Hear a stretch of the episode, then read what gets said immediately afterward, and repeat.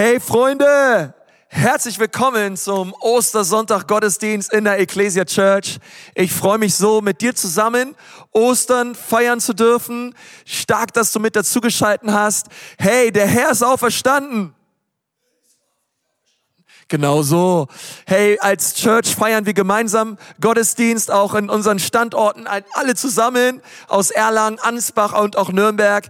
Ich freue mich, dass wir auch als Kirche gemeinsam durch diese Zeit gehen. Und ich freue mich auch über jeden, der eine Einladung bekommen hat. Du hast einen Link zugesteckt, geschickt bekommen und du bist mit dabei.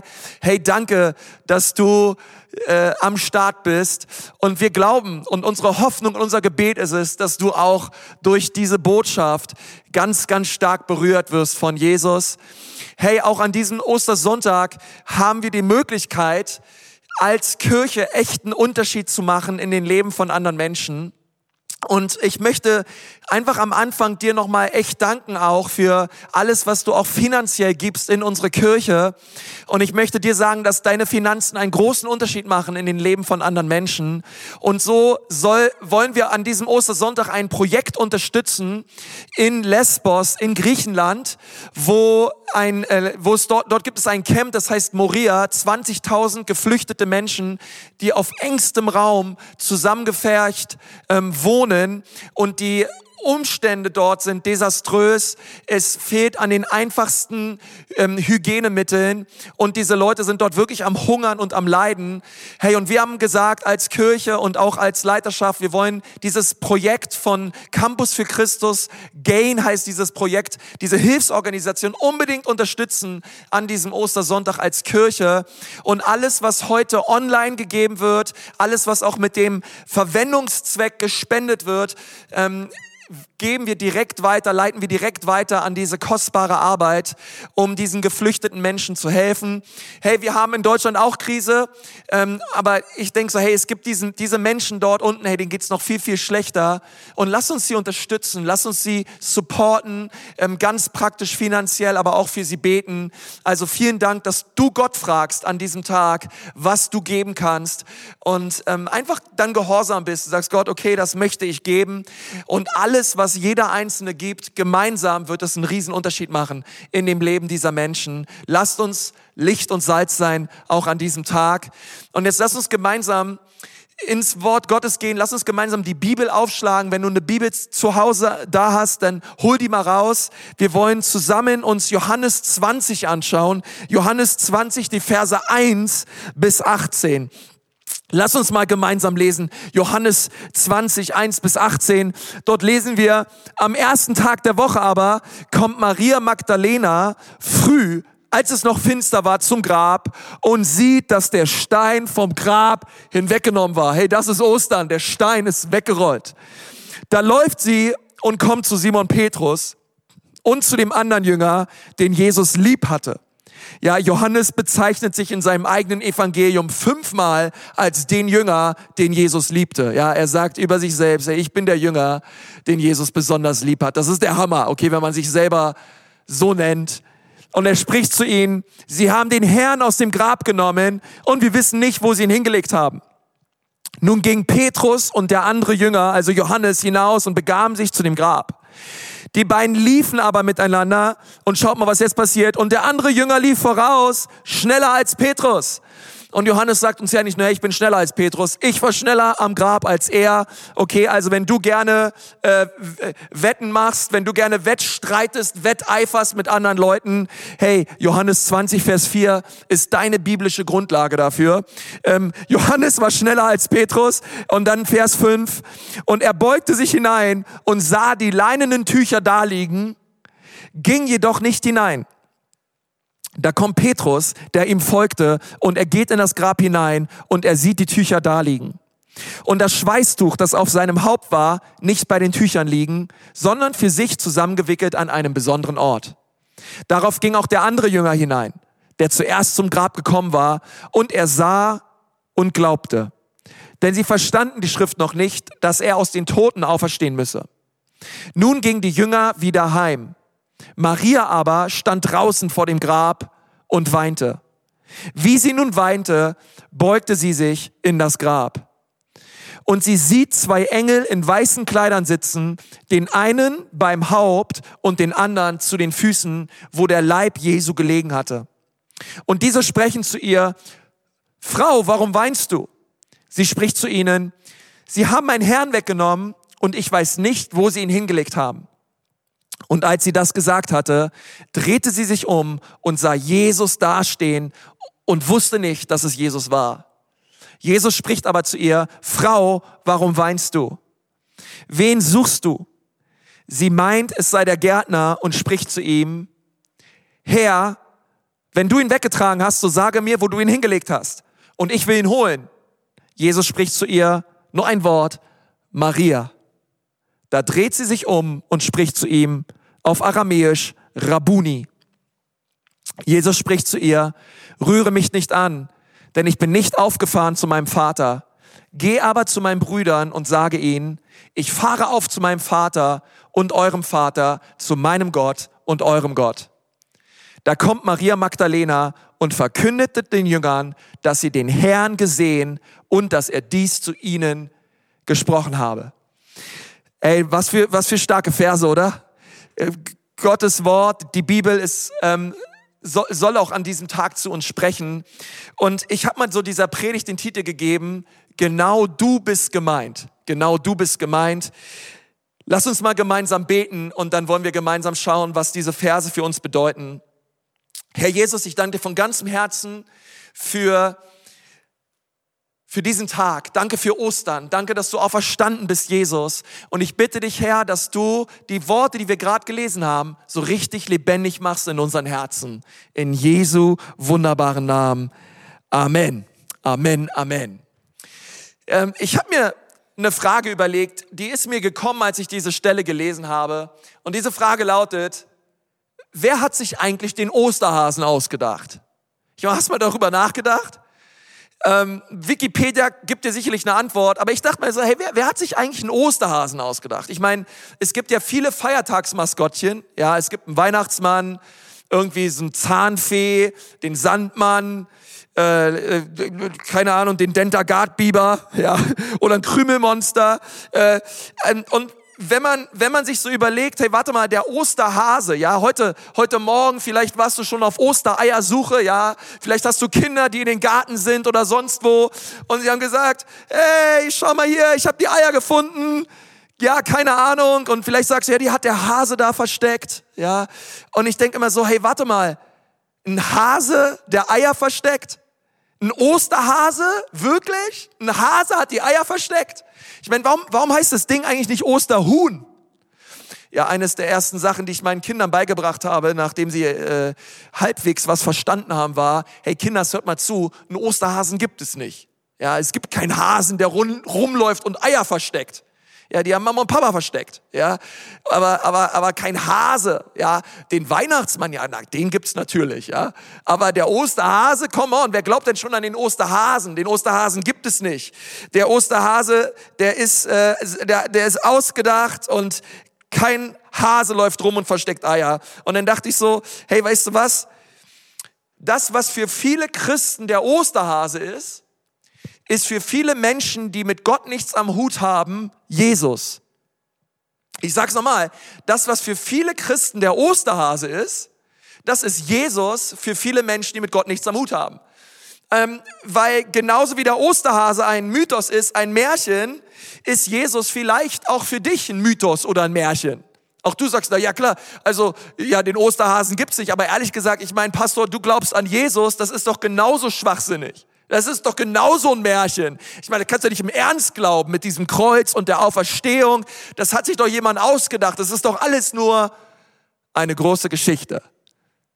Aber vielleicht denkst du das, vielleicht sitzt du da und, und sagst dann, ja gut, diesen Ostern, weil Ostern ist, schaue ich mir mal einen Online-Gottesdienst an. Aber für dich ist das mit Jesus eine nette Geschichte.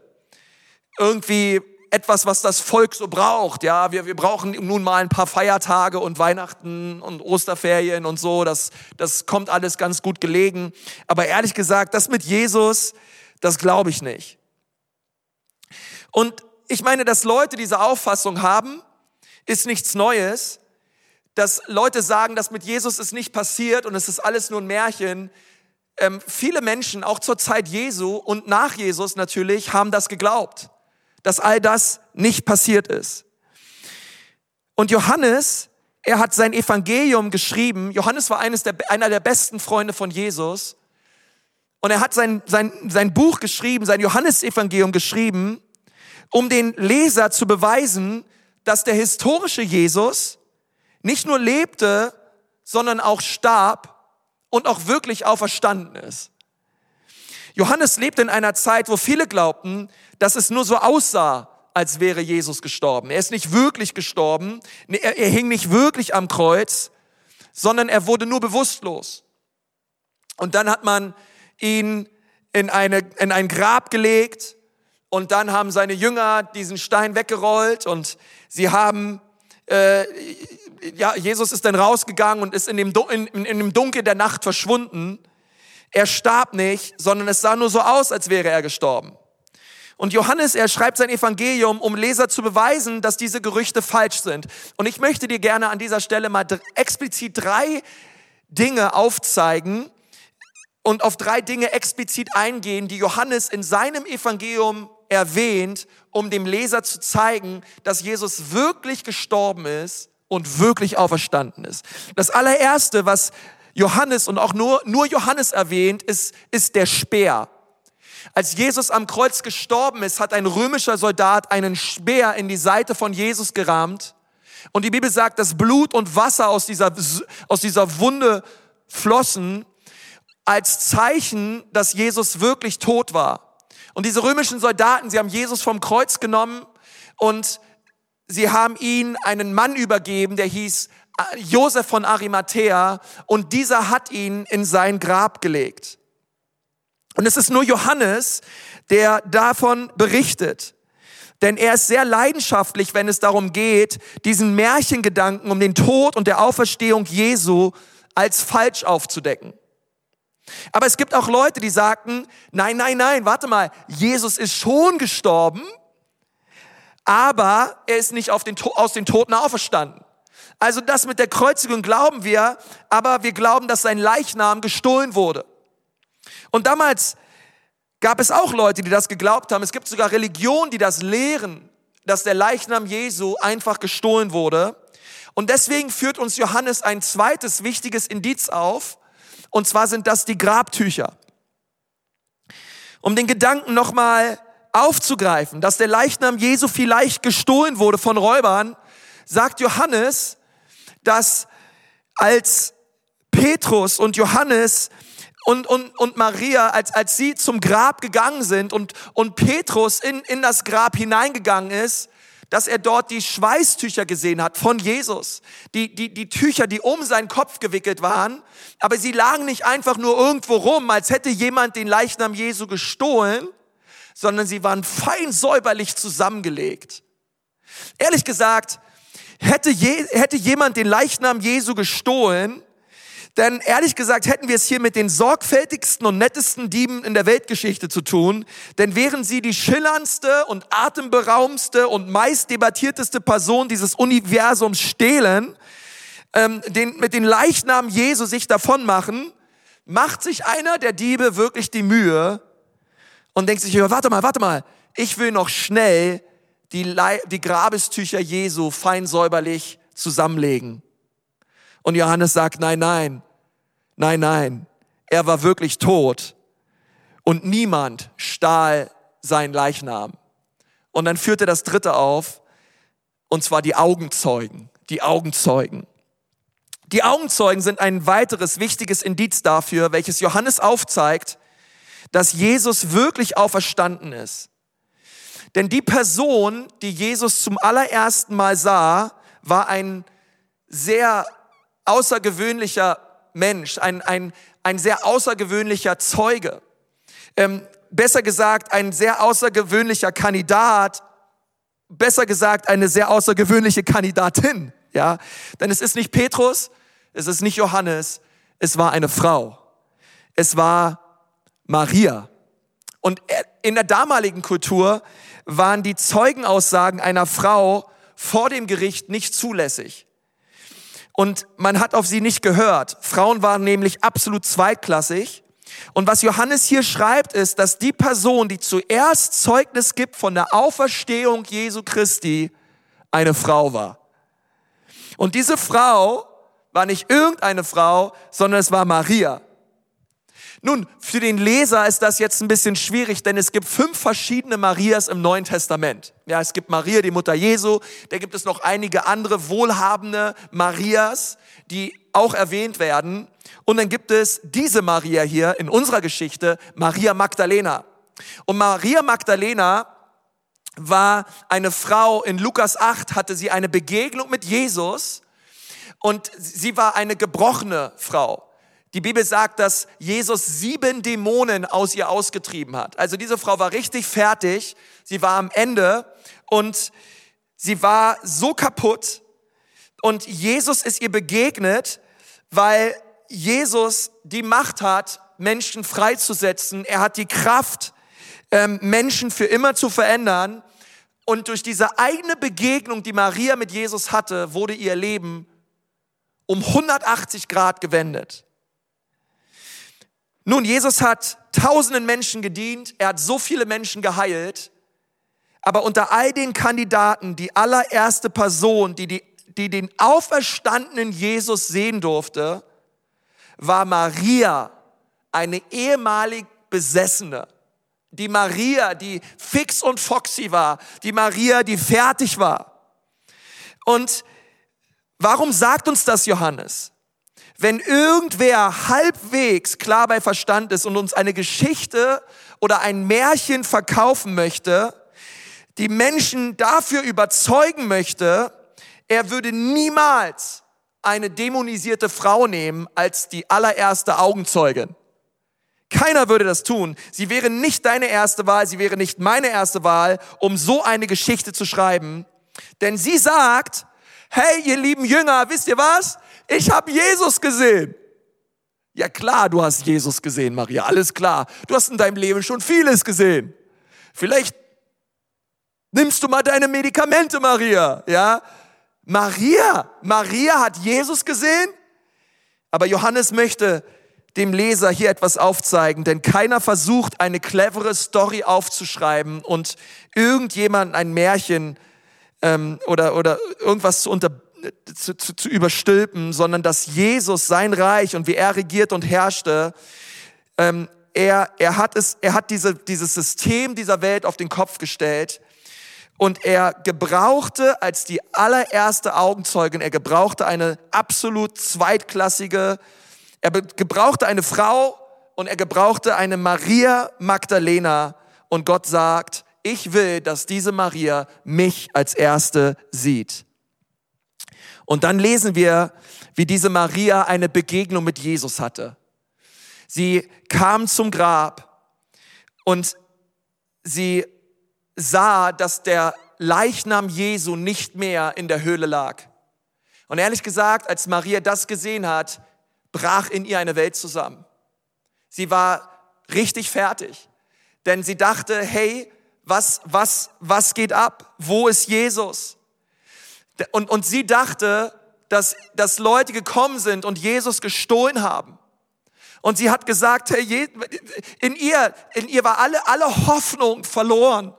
Als, als sie das gesehen hat, dass Jesus nicht mehr da ist, war für sie klar, hey, wenn Jesus nicht da ist, hey, dann hat der Tod gewonnen. Und wenn der Tod gewonnen hat, dann wird der Tod auch regieren. Und wenn der Tod regiert, dann regiert auch die Angst vor dem Tod. Und wenn sie alle sterben und wenn, wenn alles vorbei ist, dieses kurze Leben auf dieser Erde, hey, wie geht's dann weiter? Hey, ich werde vielleicht 60, 70, 80 und dann ist alles vorbei und wir hören auf zu existieren und wir befinden uns alle in einem tiefen Schlaf. Und das war's. Maria befand sich in einer tiefen Sinn- und Identitätskrise. Sie war so verloren, dass sogar zwei Engel komplett weiß gekleidet kamen und man muss nicht sonderlich klug sein, um rauszufinden, dass diese zwei Männer Engel waren. Und sie sagten zu ihr, wen suchst du? Und sie war völlig unbeeindruckt von diesen Engeln. Denn sie will keine Engel, sie will Jesus. Es geht ihr nicht um Engel, sondern sie sagt, sie haben meinen Herrn gestohlen und ich weiß nicht, wo sie ihn hingebracht haben. Okay, all diese Worte, ich weiß nicht, wo er ist. Okay, sie war ver verzweifelt und sie war verloren und alle Hoffnung war weg. Aber dann kam der Gärtner. Und der Gärtner sagt zu ihr das Gleiche, was zuvor die Engel gesagt haben. Maria, warum weinst du? Warum weinst du? Und sie sagt zu ihm, hey, hör mal jetzt zu. Wenn du Jesus genommen hast, dann sag mir, lieber Gärtner, sag mir, wo du ihn hingelegt hast. Denn Jesus ist weg. Und dann dreht sie sich einfach wieder um, denn sie dachte, es sei nur der Gärtner. Sie dachte sich, ach, was will dieser Gärtner überhaupt? Und sie dreht sich weg und Johannes, er, er möchte dem Leser damit sagen, dass als Jesus von den Toten auferstand, er war wirklich da.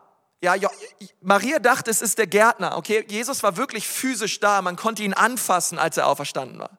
Okay, er war wirklich ein Mensch und er war da und er hatte eine Begegnung mit Maria. Und Maria haut einfach ihre Aussage raus und sie dreht sich um und sie macht und sie, sie ist voller Verzweiflung und die Bibel sagt, sie schaut nicht Jesus an, denn sie dachte, er sei nur ein Gärtner. Und sie dreht sich weg.